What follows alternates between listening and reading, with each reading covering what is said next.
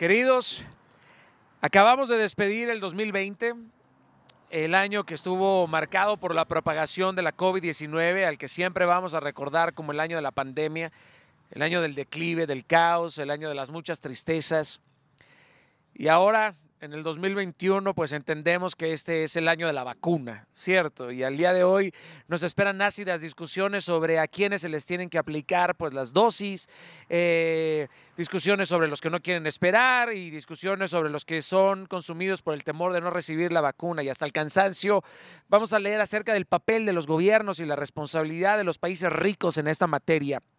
Pero es por esto que quiero exhortarles a ser muy cuidadosos en qué fuentes de información pues nos enfocamos y consumimos, porque la vacuna ha hallado una humanidad completamente dividida. Y esto, coño, se va a convertir en otro eje de ruptura, en etapas de politización extrema.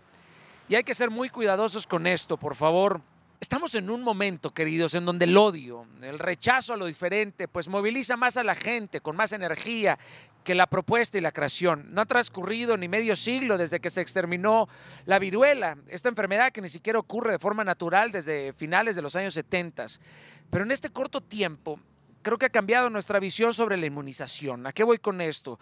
Cuando se iniciaron los planes masivos de vacunación, a mediados del siglo pasado, pues hubo, amplias coincidencias, porque las grandes potencias como Estados Unidos, la Unión Soviética en su momento, pues colaboraban, ¿no? Porque promovían la inmunización colectiva, misma que formaba parte, claro, de su estrategia geopolítica, pero en esta oportunidad.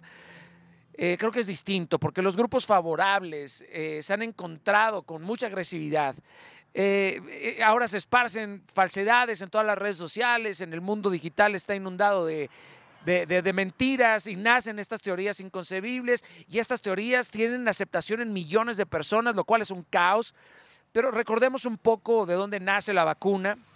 Ahora, estamos celebrando 300 años de esfuerzo eh, en el mundo occidental, porque fue en 1721 en donde la escritora Lady Mary inoculó eh, la viruela a su hija. Esta es la primera inmunización realizada en Europa, a diferencia, por supuesto, de, que, de lo que nos han hecho eh, creer, porque la inoculación profiláctica no fue inventada en Occidente. La escritora ya había conocido este, este tratamiento en el Imperio Otomano, mismo que, que, aplicó con su familiar.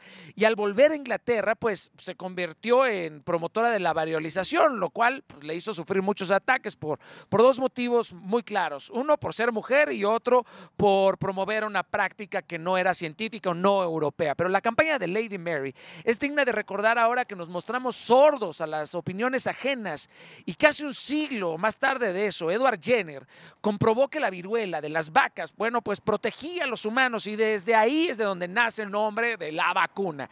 Eh, ahora, Siguiendo las ideas de Jenner, en 1803, el español Francisco Javier organiza una expedición filantrópica a Latinoamérica y él decide contagiar a una veintena de huérfanos, pero de esa forma pues logra salvar millones y millones de vidas en Latinoamérica. Queridos, la pandemia nos ha sumergido en una profunda crisis de desinformación. Bueno, espero que la vacuna nos ayude también a curarnos de ese mal, porque es un momento cumbre para buscar noticias que nos lleven a tomar pues decisiones inteligentes, tener datos equilibrados y esto nos va a ayudar a controlar nuestros temores también.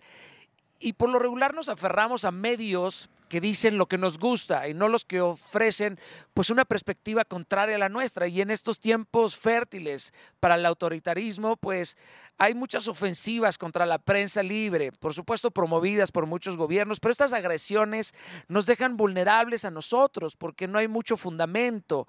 Y, no tener fundamento es muy, muy peligroso. Hay que vacunarse contra la desinformación y contra la polarización hay que ser diligentes para buscar información veraz y no tomemos decisiones con lo primero que leamos, con lo primero que veamos, con el mensaje de WhatsApp, con el comentario de tu tío, de tu tía. Si tú vas a tomar una decisión, no puedes tomar una decisión basada en a mí me dijeron, a mí me contaron, es que yo creo que. Creo que estamos en un momento en donde todos nosotros tenemos una responsabilidad absoluta de ser diligentes en discernir esta información que nos permita tomar decisiones sabias, congruentes, para mejorar nuestra vida y también para mejorar todo nuestro derredor. Así que vacunémonos contra la desinformación también. Capisci. ¡Ja!